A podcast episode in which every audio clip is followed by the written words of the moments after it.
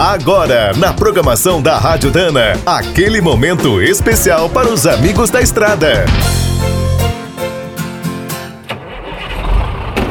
Está começando mais um minuto do caminhão. Fique por dentro das últimas notícias, histórias, dicas de manutenção e novas tecnologias.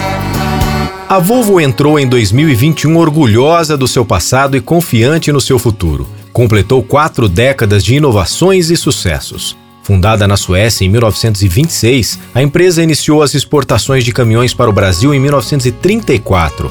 Logo se tornou uma referência. Apesar da marca sempre considerar a construção de uma fábrica em nosso país, o projeto só começou a sair do papel em 1976.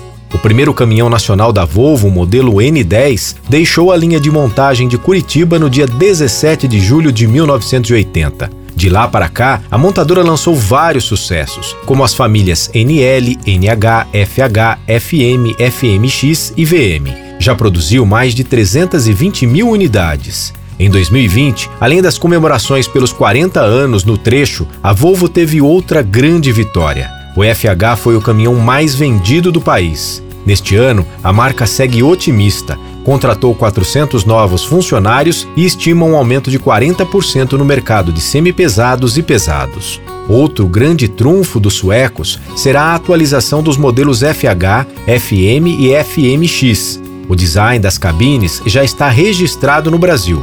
De olho no futuro, a Volvo também confirmou que avalia a produção de caminhões elétricos em Curitiba e novas versões autônomas. Quer saber mais sobre o mundo dos pesados? Visite minutodocaminhão.com.br. Aqui todo dia tem novidade para você.